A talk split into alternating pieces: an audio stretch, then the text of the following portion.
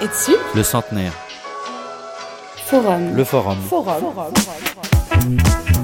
La place des femmes dans le travail social. Forum.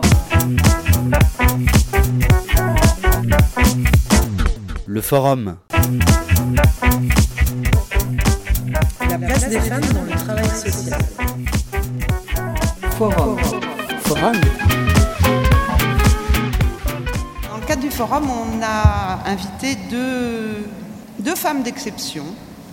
Euh, Ernestine René, qui a été euh, institutrice, directrice d'école, psychologue scolaire, et qui, depuis 2002, est responsable de l'Observatoire départemental des violences envers les femmes de Seine-Saint-Denis. Elle a été euh, par ailleurs coordinatrice nationale au sein de la mission interministérielle pour la protection des femmes victimes de violences jusqu'en 2017. Marion, une première question à Ernestine. Alors, Madame René, mais justement, je me mets euh, à vos côtés, ça, sinon ça va pas être drôle. hein. Euh, pour commencer, j'aimerais que vous nous racontiez un, souvenir qui, je crois, vous, vous tient à cœur. Au début de votre carrière, vous étiez euh, enseignante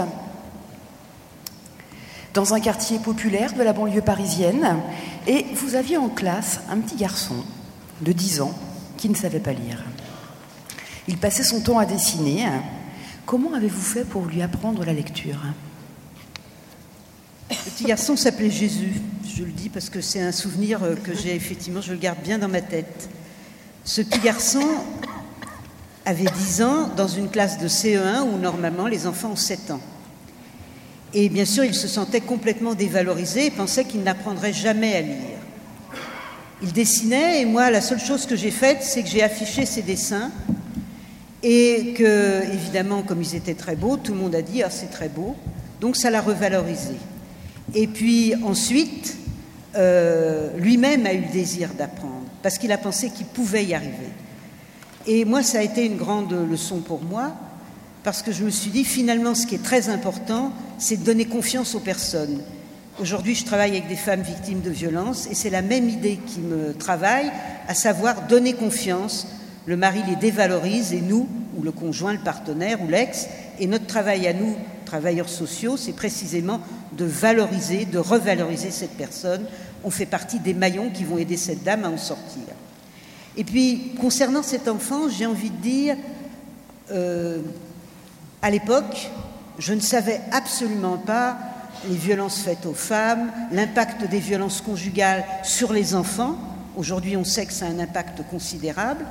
Et puis, euh, évidemment, les violences, même la maltraitance directe. Le premier plan violence faite aux enfants date de 2017, il y a un an seulement, en France. Donc vous voyez, on a du chemin, on a fait du chemin et on a encore du chemin euh, à faire. Donc en fait, je pense que si aujourd'hui j'avais à nouveau cet enfant dans une classe, je me poserais la question de qu'est-ce qui se passe pour lui. Et j'ai fini ma carrière de psychologue scolaire en 2007. J'interrogeais systématiquement les mamans dont les enfants étaient en difficulté à l'école, scolaire, de comportement, enfin vous voyez à peu près. Et la réponse, dans un cas sur deux, a été oui, je suis victime de violence. Donc l'interrogation systématique m'a permis de complètement changer ma prise en charge et ma pensée par rapport aux violences faites aux femmes et aux enfants. Quand vous avez créé une association euh, féministe qui, à partir de 98, s'appelait Femmes Solidaires, vous aviez fondé en même temps le journal, euh, un magazine qui s'appelle J'ai juste dirigé le, le journal. Vous avez dirigé. Mais diriger, c'est déjà beaucoup. Euh, vous, ça vous a permis donc de faire face et de rencontrer euh, de nombreuses situations, de nombreuses affaires d'injustice envers les femmes. Il y en a une en particulier qui se situait dans le secteur de l'hôtellerie. Est-ce que vous pourriez nous en dire un petit peu plus? Oui, c'est une histoire assez amusante. Euh, des salariés syndiqués viennent me voir euh, pour me parler d'une injustice, à savoir, ils sont donc dans une entreprise de restauration et le, patron, pour les hommes fait nettoyer euh, les vêtements de travail et les femmes, on leur donne un baril de lessive. Et puis, moi, je pose la question, d'accord, ça c'est tout à fait injuste, mais et les salaires, c'est comment? Alors, les femmes avaient, les hommes plutôt, avaient une prime de 50 euros, euh, correspondant à 50 euros aujourd'hui, avec euh, l'idée qu'ils avaient une prime de pénibilité, parce qu'ils descendaient les poubelles. Les femmes qui rangeaient toutes les assiettes, les piles d'assiettes dans les armoires, zéro prime. Et donc, ils ont lutté pour, avoir, pour que les femmes aient aussi la prime. Ils l'ont gagnée. Et euh, finalement, c'est une histoire que j'aime beaucoup parce qu'elle dit aussi comment les discriminations faites aux femmes peuvent être euh, invisibles et qu'il faut les faire venir, bien sûr, euh, à la lumière. La, le fait de, se battre contre la question des injustices, de la violence, particulièrement à l'égard des femmes, c'est un peu dans votre ADN, euh, Ernestine. Euh, et vous vous êtes euh, très tôt, je crois, demandé comment, comment on fait, comment on peut devenir barbare. Alors, je suis née dans une famille juive, et la barbarie, ben, je sais comment ça s'écrit. Et donc, euh, c'est une question qui m'a beaucoup titillée. Et j'avais interrogé Marie-Claude Vaillant-Couturier, qui a donc témoigné au procès de Nuremberg, euh, et euh, sur la barbarie, et qui avait été donc déportée suite à la résistance. Et elle m'avait dit, si la société tolère la barbarie, eh bien, effectivement, elle peut s'actualiser de la part d'humains qui, euh, euh, qui se sentent autorisés à ce moment-là à euh, actualiser la barbarie. C'est aujourd'hui totalement vrai quand on pense au viol collectif en République démocratique, par exemple, du Congo, puis dans plein d'autres endroits où il y a des zones de guerre. Et puis, ça m'a amené aussi à me poser la question par rapport aux violences faites aux femmes, puisque ça fait à peu près une trentaine d'années que je travaille sur cette question, un peu plus de 30 ans. Et en fait, euh, pourquoi autant de violences faites aux femmes? La réponse, je l'ai trouvée il n'y a pas si longtemps que ça, en travaillant sur Françoise Héritier et en allant, vous voyez, en Nouvelle-Calédonie. Je suis allée assez loin et ça m'a fait penser. Ce que dit Françoise Héritier, c'est que les hommes dans l'histoire ont, euh, dans l'histoire des sociétés, ont découvert quelque chose d'assez simple, à savoir que c'était les femmes qui mettaient les enfants au monde. Et de là, ils se sont évidemment posé la question de leur propre progéniture. Est-ce que c'est bien ma progéniture? De là est né l'enfermement, la virginité avant le mariage, l'infibulation dans certaines ethnies, et puis bien sûr chez nous les ceintures de chasteté. Et euh, évidemment l'appropriation la plus violente, c'est le viol, le viol collectif et le viol de guerre. Et le viol de guerre, c'est exactement ça, c'est je veux casser la communauté, auquel cas je viole une femme, et évidemment, ça ne sera plus la progéniture de cette communauté. Et ça continue à perdurer aujourd'hui. Et donc l'idée que euh, c'est une construction humaine, tout ça. Et donc, euh, si c'est une construction humaine, ça peut se déconstruire par les humains et les humaines, ce qui nous donne beaucoup, évidemment, d'espoir de, par rapport aux violences faites aux femmes. Et ce que dit aussi Françoise Héritier, c'est que de cette appropriation du corps des femmes sont nées les discriminations, à savoir non-accès au savoir, non-accès au pouvoir politique, non-accès au pouvoir économique. Tout ça est en train de changer aujourd'hui, fort heureusement, et ça nous donne aussi euh, là de l'espoir, parce que les femmes prennent la parole. Oui, je vous en prie. Parce que les femmes prennent la parole, euh, les hashtags MeToo et les hashtags euh, Balance ton port, certains ont dit que c'était de la délation. Pour moi, c'est de la révélation. Il y a quelque chose d'historique qui est en train de se passer. Elles prennent la parole et la honte change de camp. Et ça, c'est formidable. Pourquoi? Parce qu'elles ne sont plus seules, elles ne sont plus solitaires, elles sont solidaires. Et elles sont solidaires grâce à cet outil qui peut être le pire, les violences faites aux femmes en ligne, mais qui peut être magnifique aussi, euh, qui est donc euh, cet Internet.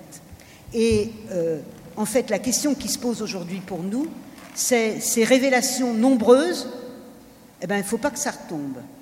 Et il ne faut pas que ça retombe parce qu'il faut que les femmes soient donc écoutées, mieux entendues, Ce qui suppose que, bien sûr, nous, les travailleurs sociaux, on débouche nos oreilles, mais aussi que les forces de police et les forces de sécurité en général et les forces de justice soient en nombre suffisant pour qu'on puisse réellement entendre ces violences, que la société puisse réellement dire ça c'est interdit.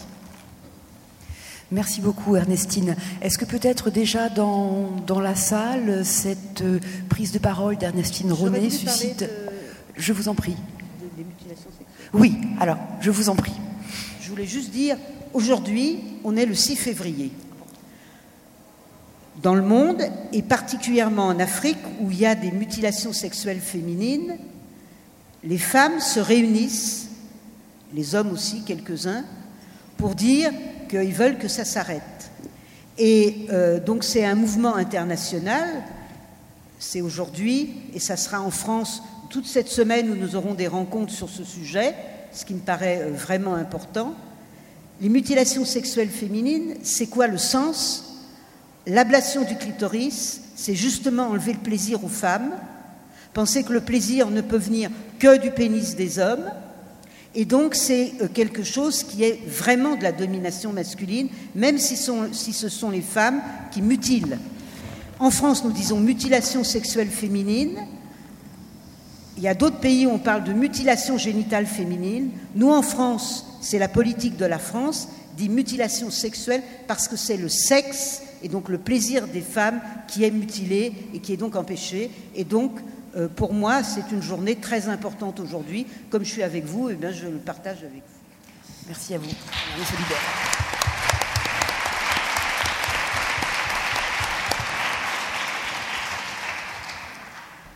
Est-ce que donc cette première intervention suscite de votre part euh, des questions ou bien est-ce que eh bien, on va passer à vous.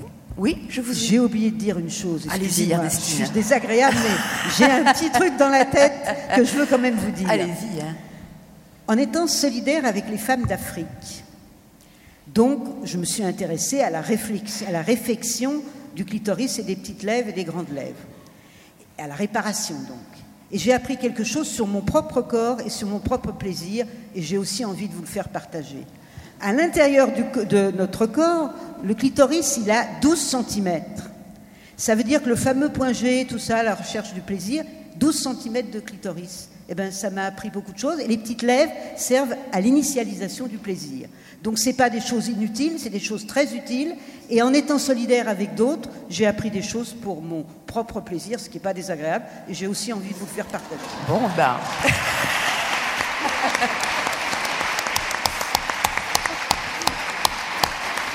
Oserais-je euh, nous dire qu'on va donc se souhaiter des bons orgasmes Voilà, hein. allons-y. Alors, Marion Doé, euh, bonjour à vous. Marion, euh, vous êtes doctorante en sociologie, vous êtes maman. vous êtes doctorante sous la direction de Marc Bessin, si je me souviens bien, sur le plan du doctorat. je te laisse la parole, Véronique, parce que je ne sais plus où j'en suis.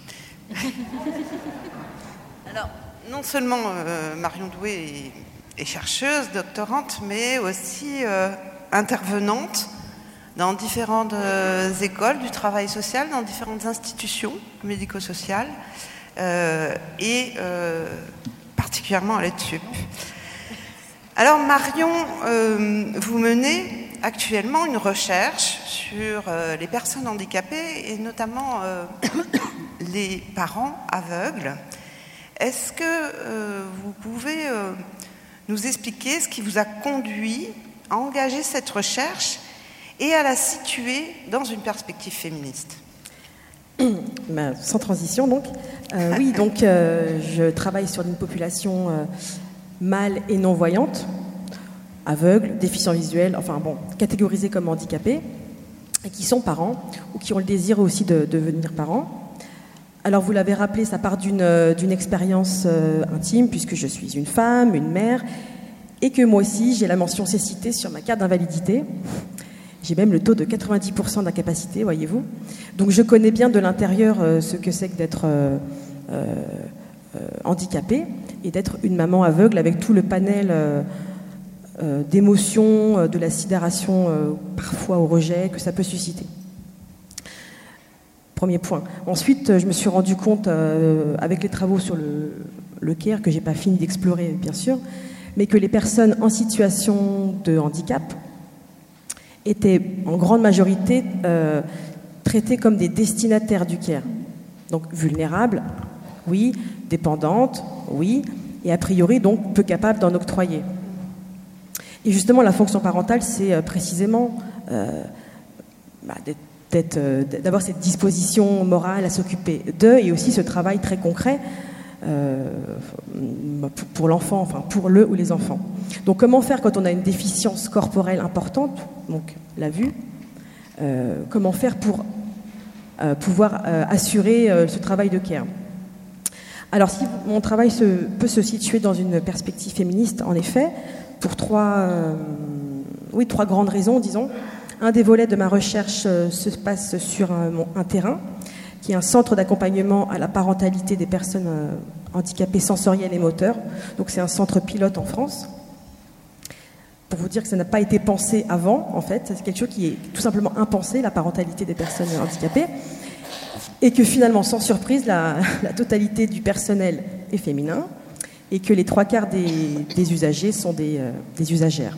Donc la parentalité euh, reste encore l'apanage des femmes, on le savait. Deuxième point, c'est que ces femmes...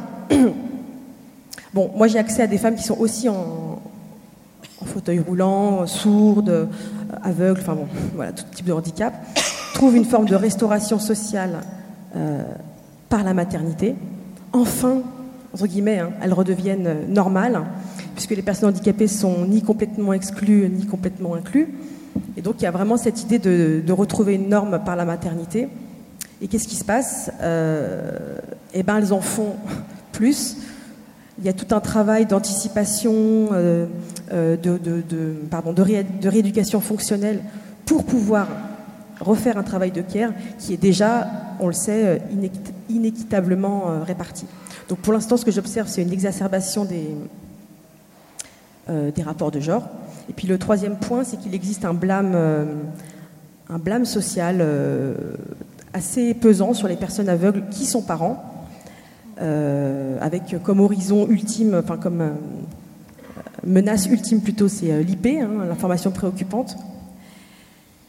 Et sans surprise non plus, ce sont les femmes qui subissent de plein fouet ce blâme social plus que les, que les papas, dont on se dit que finalement, euh, ils ont une conjointe qui va gérer. Donc voilà pourquoi ce travail peut être qualifié de, féministe. Alors justement, euh, Marion, vous, évoquez cette question du blâme social qui pèse euh, sur ces femmes. Et probablement pour, le signifier et le rendre public, vous avez co-signé récemment une tribune dans un journal qui est important pour nous, les, ASH, les actualités euh, sociales hebdomadaires, avec plusieurs parents. Vous avez interpellé une psychologue qui, dans un ouvrage justement qu'elle venait de faire paraître, euh, tenait des propos condescendants euh, et partiels sur les personnes handicapées. Est-ce que, enfin, pouvez-vous nous, raconter ce, Avec plaisir. cette mobilisation collective? Oui. Donc c'est un ouvrage qui est effectivement de psychologie clinique et euh, notre réaction a, d'abord été, euh, parce qu'il y a un article donc, qui a été issu de l'ouvrage. Alors l'article a été, euh, je vous avoue, pour moi, enfin une violence, parce qu'en fait, si vous voulez, ça traite sur un même mode. Alors, les enfants de parents schizophrènes, les enfants de parents atteints de cancer, les enfants de parents toxicomanes, les enfants de parents aveugles et les enfants de parents en fauteuil roulant. Hop, tout le monde dans le même panier. Et euh, ce sont des enfants, donc, enfin, si vous voulez, euh, en plus grande euh, fragilité psychologique, plus vulnérables, qui ont besoin d'accompagnement, qui sont hyper matures, en gros, qui sont parentifiés puisque leurs parents, comme ils sont impotents, on peut pas, enfin, c'est eux qui sont auxiliaires de vie. Nous, notre réaction, ça n'a pas été de dire que tout ce qui est dans l'ouvrage, évidemment, est, enfin, est faux, bien sûr que non. Mais d'abord traiter le handicap toujours sur le même mode, euh, celui de la maladie. Euh, bon, déjà, ça mériterait euh, une discussion. Et du point de vue des personnes aveugles, si vous voulez, c'est pareil. La catégorie, alors, moi je parle des aveugles, mais la catégorie aveugle va complètement supplanter tout le reste de la personnalité. Donc aveugle égale incapable ou dépendant. Besoin, dépendant, besoin d'aide. Et donc les enfants, hop, on les embarque dans, le, dans, le, dans la systématisation de, enfin voilà, dans vous voyez ce que je veux dire, dans cette charge en fait. Bien sûr qu'il y a des parents aveugles qui ont besoin d'aide. J'en connais aussi qui voient très bien qu'ils ont besoin d'aide. Euh, bien sûr qu'il y a des parents, euh, des bons parents qui sont aveugles. il n'y a pas de systématisation. Et c'est pour c'est ça qu'on a voulu dire en fait euh, dans l'article. Et alors du coup, à partir de cette expérience, à partir de vos travaux de recherche, je trouve que vous participez à réinterroger justement, ou en tout cas à repenser, à inventer les rapports entre les destinataires de l'action sociale et les professionnels. Alors, il y a, peut-être 400 travailleurs sociaux et travailleuses sociales euh, dans la salle. Quel euh, message, euh, Marion, en tant que chercheuse, en tant que destinataire de l'action sociale, vous voudriez faire passer aujourd'hui? Bon, alors c'est pareil, c'est comme tout à l'heure, je ne me sens pas non plus très très légitime pour donner une feuille de route.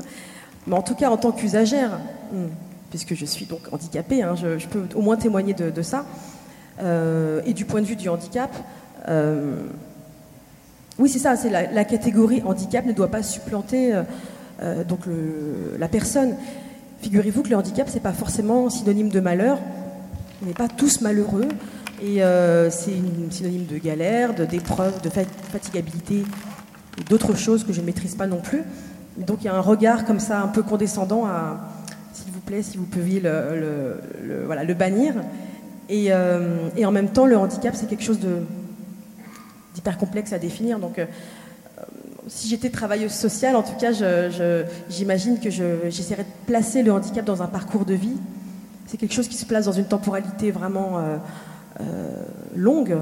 Ce c'est pas la même chose d'avoir affaire à quelqu'un qui naît aveugle, quelqu'un qui perd la vue en pleine force de l'âge ou quelqu'un qui se prépare à la perdre à cause d'une maladie dégénérative. Donc voilà, quelque chose qui n'est pas statique, qui euh, peut être, euh, je dirais, dynamique. Et en ce sens, euh, sortir aussi du, de la dichotomie capable versus incapable, pour penser, alors voilà, on parlait des, je crois, des capacités, de la capacité d'agir, penser aussi, aider les personnes à redevenir capables, autrement capables en fait. donc, ce qui inclurait probablement un réaménagement des asymétries, des rapports asymétriques, en faveur d'une interdépendance entre les, la travailleuse hein, euh, et, l'usagère. Euh,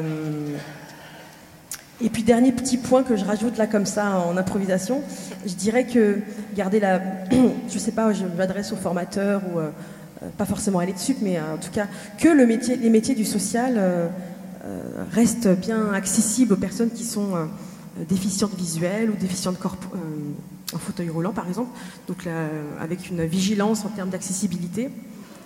Et euh, peut-être, pourquoi pas imaginer que dans quelques années, il y aurait des travailleuses sociales. Alors, je ne vous souhaite pas d'être en fauteuil roulant ni d'être non-voyant, mais de pouvoir euh, imaginer des scènes où euh, on a une travailleuse sociale en situation de handicap qui accompagne quelqu'un de valide pour d'autres raisons. Ça, ça, renverserait complètement les représentations. Merci Marion. Peut-être une réaction autour de la table ou dans la salle Merci.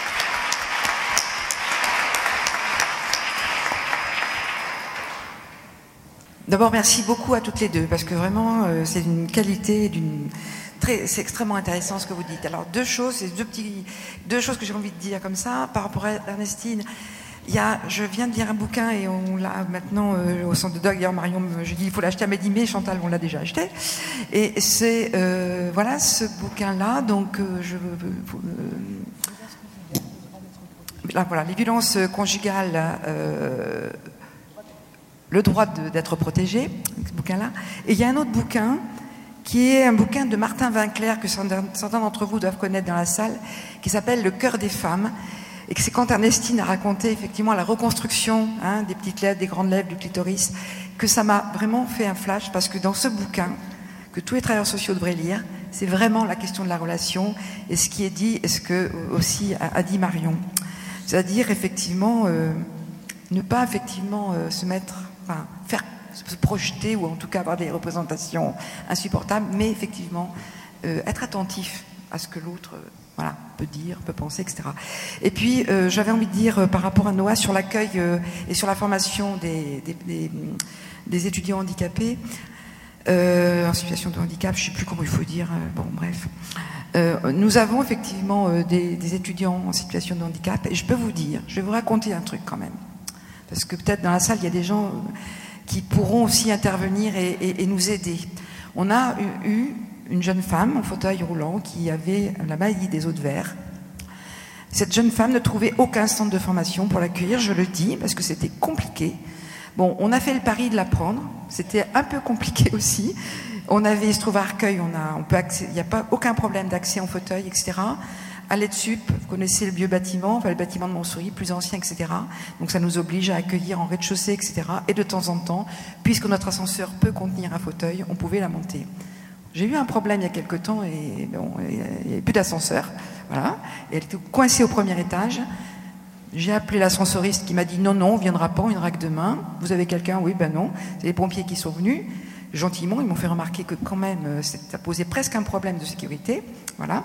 Mais ça veut dire quoi? Ça veut dire qu'on a rencontré des parents. Ça veut dire qu'on a rencontré, on n'arrivait pas à faire faire une prise en charge, par exemple, pour cette jeune femme pour qu'elle vienne à l'école. On m'a demandé au départ de payer 20 000 euros par an pour la faire se déplacer. Finalement, on a obtenu effectivement quand même qu'elle ait une aide. Enfin, je vais pas rentrer trop dans les détails parce que ça serait pas. Mais ce que je veux dire, c'est qu'aujourd'hui, effectivement, c'est tout le monde qui doit se mobiliser pour ce genre de truc. Parce que franchement, ça a été, on a fait le pari. Et quand les pompiers m'ont dit, mais madame, euh, si cette dame, s'il y a le feu, ben, j'ai vu avec euh, Flore, on avait dit avec Flora, s'il y a un souci, on vous prendra dans nos bras ou on vous portera sur une chaise, peut-être avec un risque, mais pas un risque de brûler quand même. Mais c'est vrai qu'à chaque fois, c'est une prise de risque. Voilà ce que je voulais juste dire. Et que tout le monde, il faut que tout qu'on se bagarre, voilà, et que des personnes en situation de handicap peuvent être travailleurs sociaux.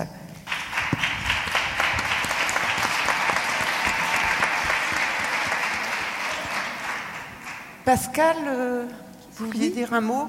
Oui, je veux bien. Euh, euh, je trouve que ce qui, est, très intéressant dans ce qu'on vient euh, d'entendre, euh, c'est la, la, forme que, que, ça prend pour être transmis, qui est la forme du récit et du récit à la première personne. Et je pense que ça, il faut le souligner, parce que ça ne peut pas se transmettre autrement. Et c'est souvent très très difficile à faire euh, comprendre euh, que euh, quand on rentre dans ce, dans ce domaine, alors qu'on appelle à tort ou à raison le domaine du care, eh bien, on va être confronté à un ensemble de, de particularités.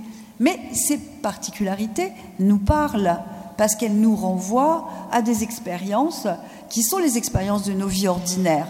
Et si là, on a deux récits, si on avait le temps, on verrait qu'il y a une chaîne de récits qui vont, euh, qui vont venir, parce que ces récits engagent euh, à euh, d'autres récits. voilà. Et c'est comme ça que se constitue finalement hein, une matière qui est la matière vivante hein, de, des expériences du soin, du prendre soin, du souci, de l'attention, du care, etc.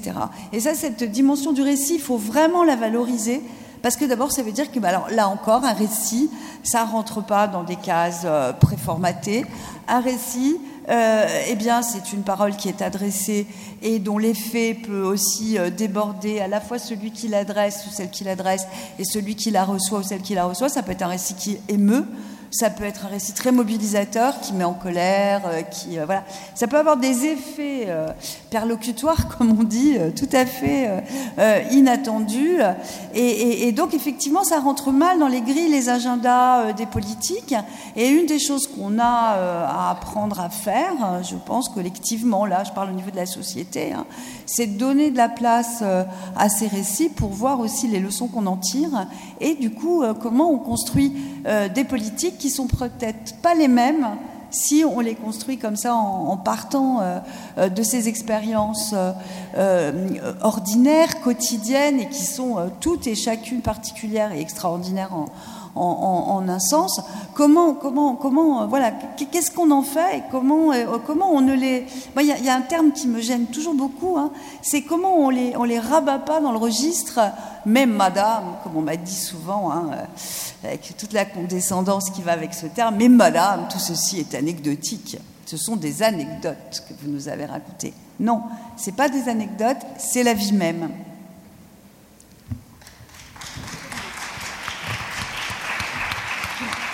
Ce que dit Madame, là, si j'ai le droit de réagir deux secondes, je suis vraiment d'accord avec ce que vous dites.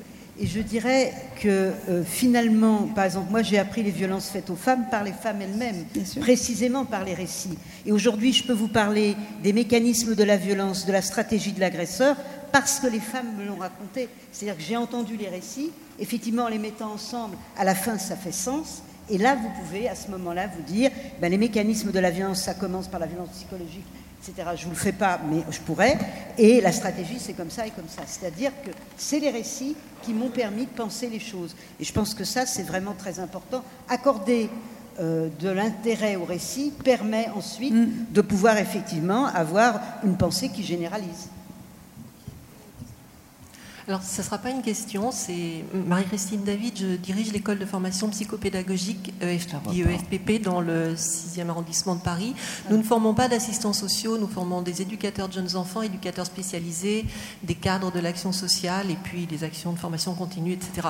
Au passage, je voudrais euh, rendre hommage à mes collègues de l'EDSUP euh, qui ont euh, organisé ces deux jours. On, sait la, masse de travail que ça peut représenter, donc je les félicite et je les remercie aussi pour l'occasion euh, qu'elle nous donne à tous de partager à la fois des expériences et des témoignages. Je voudrais prolonger, en remerciant Ernestine euh, René et Marion Doé sur euh, ce qu'elles nous ont donné à entendre, mais je voudrais prolonger et peut-être enrichir les espérances de Marion en parlant d'une expérience qui est assez unique, qui est celle de l'EFPP depuis 40 ans, qui est la formation des professionnels de l'action sociale sourds et malentendants. Donc, quand l'EFPP en 1980 a lancé cette formation euh, des personnes sourdes et malentendantes pour les préparer au métier euh, d'éducateur spécialisé à l'époque. Je me souviens, toute jeune professionnelle, je travaillais dans un institut pour euh, enfants sourds et muets euh, à Agnières-sur-Seine. Et à l'époque, on ne préparait euh, les, les, jeunes qu'à des CAP parce qu'effectivement, on pensait que la surdité s'était associée à la, à la, à la débilité, on les catégorisait avec les idiots, etc. Et toutes ces, ces questions d'étiquette qui ont été aussi rapportées par Marion ont fait du chemin, Dieu merci, mais sont encore beaucoup à travailler. En tout cas, à cette époque, les de formation psychopédagogique a eu beaucoup de culot pour euh, lancer cette, euh, cette opération qui a vraiment perduré. Et au jour d'aujourd'hui, on a étendu euh, cet accueil et cette ouverture en direction des éducateurs de jeunes enfants, après avoir entendu des choses. Mais comment ça Vous allez former des éducateurs de jeunes enfants Vous imaginez pas Ils n'entendront pas les enfants pleurer, etc. Oui, mais on a oublié tout, plein d'autres qualités euh, et euh, compensations sur la question, enfin sur le plan sensoriel, développées par, euh, par, ces, par ces professionnels et qui sont extrêmement pertinents et compétents sur les terrains. Et on a également ouvert la formation euh, euh, au Café Ruisse, donc euh, pour préparer des acteurs cadres dans les institutions et les services sociaux, médico-sociaux.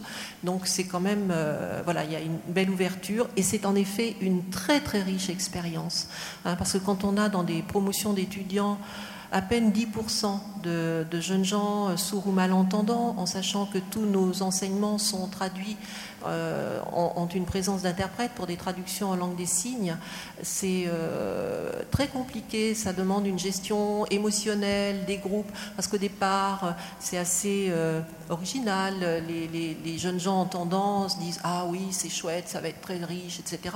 Au bout de trois ans, ils peuvent plus supporter. Et nous, dans ce laps de temps, il faut qu'on les fasse travailler sur ce que ça représente, parce qu'en théorie, c'est très bien. Hein. mais dans la réalité concrète, on rencontre des difficultés, bien évidemment, qui sont euh, les difficultés de la communication. Et ça nous oblige les uns et les autres à être très, très exigeants sur justement le, respect des personnes. Et les personnes ne sont pas réductibles à ce qu'elles ont, euh, bon, euh, je sais pas, une oreille plus grande que l'autre.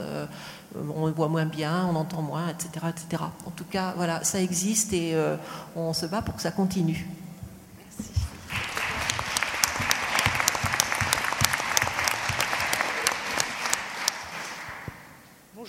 Euh, je, suis responsable, je suis Isabelle Thierry, je suis responsable de la formation des assistants de service social. Alors, pour répondre à Marion Doé aussi, c'est que depuis au moins dix ans, moi, j'ai, j'ai au moins eu l'occasion et la grande richesse surtout de former donc des étudiants, donc justement porteurs de handicap, malvoyants. Et je peux dire déjà moi, ben voilà, ça m'a beaucoup bougé dans mes représentations puisque j'avais pas trop d'approche avec le handicap. Donc accompagner des étudiants malvoyants, mais surtout ce que je veux dire, c'est que on sont vraiment des grandes forces pour bien sûr avec les, futurs étudiants. Parce que chacun, ben, moi je vais reprendre un peu la phrase de Julia Kristeva quand elle parle de l'inconnu, la côté d'étrangeté. En fait, vous voyez, chacun, ben, quand on n'est pas porteur d'handicap, l'autre, il est dans son étrangeté. Et en fait, il nous ramène à notre propre part d'inconnu et d'étrangeté. Donc je veux dire que non seulement c'est important que les personnes porteurs de handicap, et là dans les trois promos actuels, nous avons des personnes porteurs de handicap qui bénéficient de tiers-temps, mais donc moi je vous dis ça, ça a été vraiment c'est une grande richesse que ces étudiants soient parmi les autres étudiants. Voilà. Enfin, Marion Doé euh, n'est pas que porteuse de handicap, mais je vous rappelle aussi chercheuse féministe. Attention.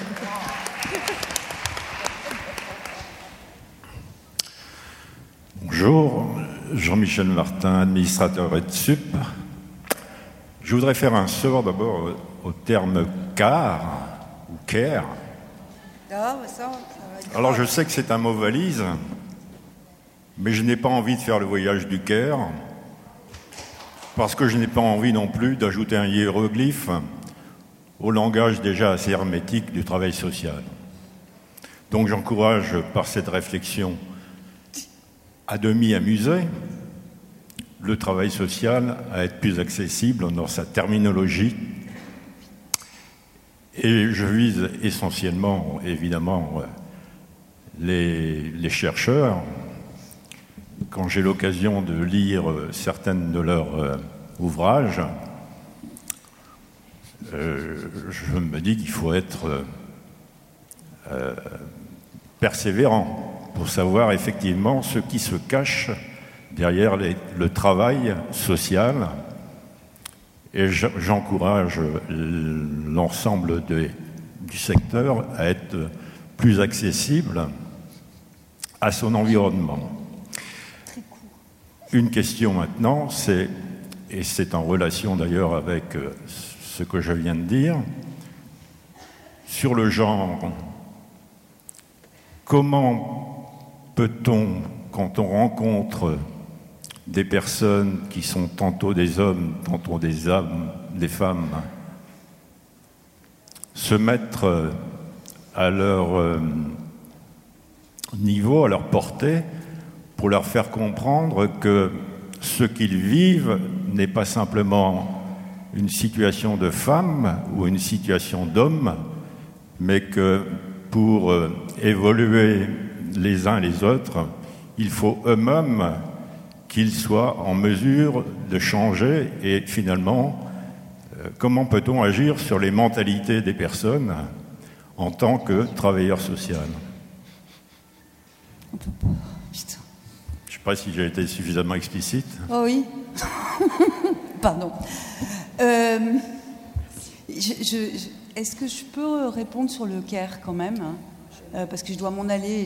Ah bah c'est l'occasion de m'en excuser parce que j'ai cours euh, cet après-midi dans une université qui est la mienne, à Paris 13, qui est loin. Donc je ne peux, pas, rester plus longtemps. Je voulais simplement dire qu'avec trois collègues qui sont Aurélie Damam, Caroline Ibous et Patricia Paperman, on prépare un idée reçue euh, sur le Caire. Alors avec des entrées parfois qui sont aussi un peu rigolotes, quoi, comme le Caire, c'est pas en Égypte. Euh, mais bon, euh, c'est pas que rigolo, quoi. C'est aussi pour essayer d'expliquer finalement pourquoi ce type de, perspective s'est développé à un moment donné dans certains champs de la pensée académique. Euh, et puis euh, libre euh, bah, aux praticiens et aux praticiennes du soin, de l'assistance, etc., de voir s'ils peuvent en faire quelque chose effectivement ou pas. Voilà, je voulais, je voulais, je voulais juste annoncer ce travail qui devrait apparaître l'année prochaine et, qui, je pense, on ne sait pas sur les, sur les, stéréotypes, etc., mais cette idée de idée reçue est quand même très, très stimulante. Voilà, je vous, je vous, je vous remercie et, je vous prie de m'excuser encore de devoir m'éclipser. Merci Pascal. Merci beaucoup. Hein. Pour euh, votre présence Alors, peut-être avant, au moment où Madame Molinier donc euh, part, alors Monsieur euh, Martin, nous avons au centre de documentation qu'est-ce que le CARE, donc souci des autres, sensibilité et responsabilité. Donc je pense que on va réussir à voilà. Et, et, il paraît vraiment que même les étudiants qui généralement arrivent très curieux de cette question, généralement ont toutes les réponses. Et puis, hein, euh, voilà, juste le dernier ouvrage de Pascal Moulinier, Le travail entre public, privé et intime, comparaison et enjeux internationaux du CARE, écrit en italique, et donc que Pascal Moulinier a coordonné avec Aurélie Damam et Elena Hirata. Voilà, donc on a dit au revoir à Madame Moulinier. Est-ce qu'il y aurait éventuellement D'autres questions, réactions euh, dans la salle Nous sommes en attente de Madame Brigitte Bourguignon. Madame Denise Cacheux, hein. alors on va... Une anecdote. Alors on va vous donner un micro. Si c'était juste une anecdote pour vous faire sourire quelques minutes, je suis élue députée en juin 81. On siège 7 jours sur 7, 24 heures sur 24. Je rentre de séance de nuit à 3h30 du matin dans ma piole où il y a un lit qui se déplie. On frappe à ma porte. Il n'y a pas de portable à l'époque. Je crois que c'est un huissier qui vient me dire qu'il faut retourner en séance. Entrer. C'est un collègue de mon groupe parlementaire que je connais à peine qui rentre dans mon bureau en peignoir de bain en érection. Le mec s'est retrouvé à genoux sur ma moquette, il doit avoir encore les couilles toutes bleues.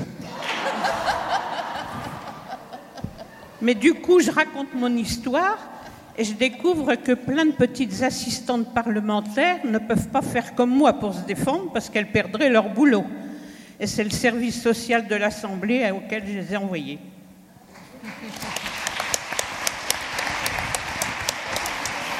J'aimerais est-ce que c'est possible de répondre euh, Est-ce que je pourrais répondre? Je voudrais réagir, je peux? Où est-ce qu'il est? Dans quel sens? Je ne sais pas où je dois aller. je trouve cette, idée, cette histoire très intéressante. Et vous voyez, c'était il y a quand même pas mal d'années. Aujourd'hui, on sait que les assistantes parlementaires se sont regroupées pour euh, dénoncer ce qu'elles vivent. On a eu l'affaire Beaupin, on a eu l'affaire euh, DSK, et on voit bien qu'aujourd'hui, à l'époque, on disait ah là là, c'est pas vrai. On voit bien qu'aujourd'hui, la parole est mieux entendue. Et donc, c'est juste pour dire qu'on a quelques progrès. Euh, entre 1980 ou 81, voilà, et 2018. Euh, donc, ça nous donne euh, de l'espoir. Et j'avais envie de vous donner une citation de Simone de Beauvoir. Simone de Beauvoir disait La fatalité ne triomphe que si l'on y croit. Nous ne croyons pas à la fatalité des violences faites aux femmes, donc elles vont reculer. Merci. Marianne, euh, vous vouliez réagir à la question. Juste un mot. Excusez-moi, monsieur, je ne sais, j'ai plus, j'ai pas entendu votre nom. Jean-Michel Martin. À, la critique sur l'utilisation d'un langage euh, complètement ésotérique ou le caire. J'aimerais quand même dire que Autant je pense qu'en tant que chercheur, on doit entendre euh, le travailleur social, la travailleuse sociale, et je vous assure que le langage est tout aussi euh, complexe et un petit peu euh, hors sol pour nous. Et autant j'imagine que du côté du travail social, il faut peut-être faire un effort de compréhension des concepts qu'on utilise. Le concept de care, on s'est beaucoup posé la question il y a quinzaine d'années. Est-ce qu'il faut l'utiliser? C'est un, mot, un mot anglais. Mais on avait le sentiment d'abord qu'il y avait une tradition de chercheurs, de philosophes, d'éthiciennes euh, féministes aux États-Unis qui avaient euh, rendu, euh, qui avaient popularisé ce concept, et en français, le prendre soin ne rendait pas compte de la complexité de la chose. Donc voilà, on a gardé ça et je peux vous dire qu'en tout cas en Suisse, quand on a fait un bouquin et une recherche avec les travailleuses sociales, elles étaient avides de s'approprier un concept qui n'était plus le don, la générosité, la gentillesse, mais qui rendait plus hommage à, la justice sociale qu'elles essayent de véhiculer. Donc je dis, moi je, ne suis pas moqueuse à l'égard des, concepts du travail social et j'attends qu'on fasse de même pour moi en tant que chercheur. C'est Je n'étais pas très content de ce que vous disiez. Marc Oui, alors Évidemment, on entend toujours euh, la, critique euh, de l'accessibilité et euh, l'usage des concepts, etc. Et il faut toujours faire en sorte qu'on sorte de notre tour d'ivoire. Il n'y a pas pire absence du chercheur dans la société pour envoyer à, ce que je disais en tant que présence à la société du chercheur, c'est-à-dire cette citoyenneté académique, que de, euh, bah, de faire fi de cette critique de l'accessibilité, etc. Euh, donc, euh, évidemment. Cependant, je, ne ferai que répéter ce qu'a dit Marianne sur, pour autant, les concepts, ça existe, ça sert à penser, et en l'occurrence, qu'il soit anglais, latin, etc., ça sert à penser, et, de façon partageable. Hein. et pour répondre à l'autre aspect de la question, euh, je pense que quand les, recherches sur le genre, elles ont montré un autre aspect, c'est que c'est pas une situation, c'est pas justement essentialisé d'une femme, d'un homme, et donc on va pas aller observer ce que fait une femme, ce que fait homme, un homme. C'est la manière dont des situations, chaque situation a dans la manière euh, d'anticiper, la manière d'être patient ou la manière d'aller vite, euh, de, s'énerver parce que ça ne va pas assez vite, parce que ce n'est pas assez efficace.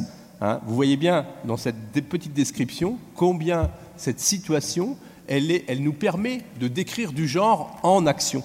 Hein. Et c'est peut-être à ce niveau-là, plutôt que de dire il y a une femme, il y a, il y a, un homme, il y a une femme, elle fait ci, il y a un homme, elle dit ça, mais vous allez me dire ah ben oui, mais moi je connais un homme qui fait ça. Bien non, justement, toute l'observation, elle nous permet de voir comment euh, euh, le genre, c'est justement cette façon d'être à l'autre. Hein, et, évidemment, il y a tout un travail de socialisation sexuée qui font que la socialisation des femmes est vers ce care, vers cette attention à l'autre.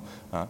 Mais c'est justement euh, dans les observations que l'on fait, hein, c'est pas de regarder une femme, c'est pas de regarder un homme, c'est regarder la façon d'être au regard de l'autre, au rythme de l'autre, ou au contraire d'être insupporté par la, euh, la, manière d'être inefficace parce que ça va pas assez vite, etc. Pour ne prendre que cet exemple-là. Merci euh, Marc Bessin, merci Marianne Modac, merci Marion Doé, merci Ernest René, merci Aminata Palude. Euh, merci à toutes et à tous pour votre attention.